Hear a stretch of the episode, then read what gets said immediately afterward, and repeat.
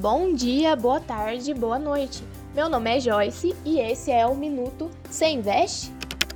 Vamos às notícias relevantes. Em sua última reunião, o Conselho de Política Monetária do Banco Central, o Copom, anunciou um reajuste de 0,75 pontos percentuais na taxa Selic, que passa de 3,5% para 4,25% ao ano.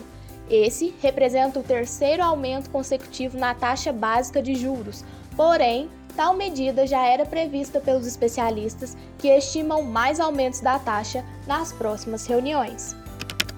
Na última segunda-feira, 21, a Câmara dos Deputados aprovou em sessão extraordinária a medida provisória que viabiliza a privatização da Eletrobras por capitalização.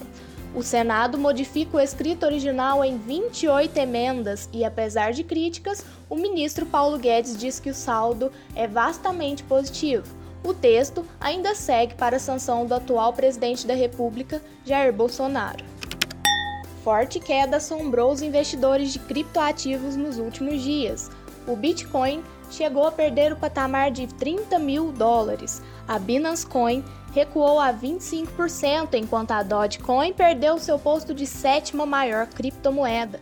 O cenário de queda é influenciado principalmente pela China, que mostrou maior rigidez em relação à fiscalização das movimentações de criptoativos.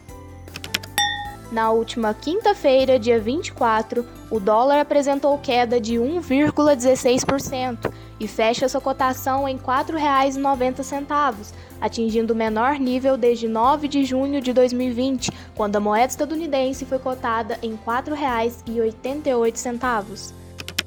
Continuem nos acompanhando que vem muita novidade por aí nos próximos dias. Por hoje é só, pessoal. Bons investimentos e até a próxima!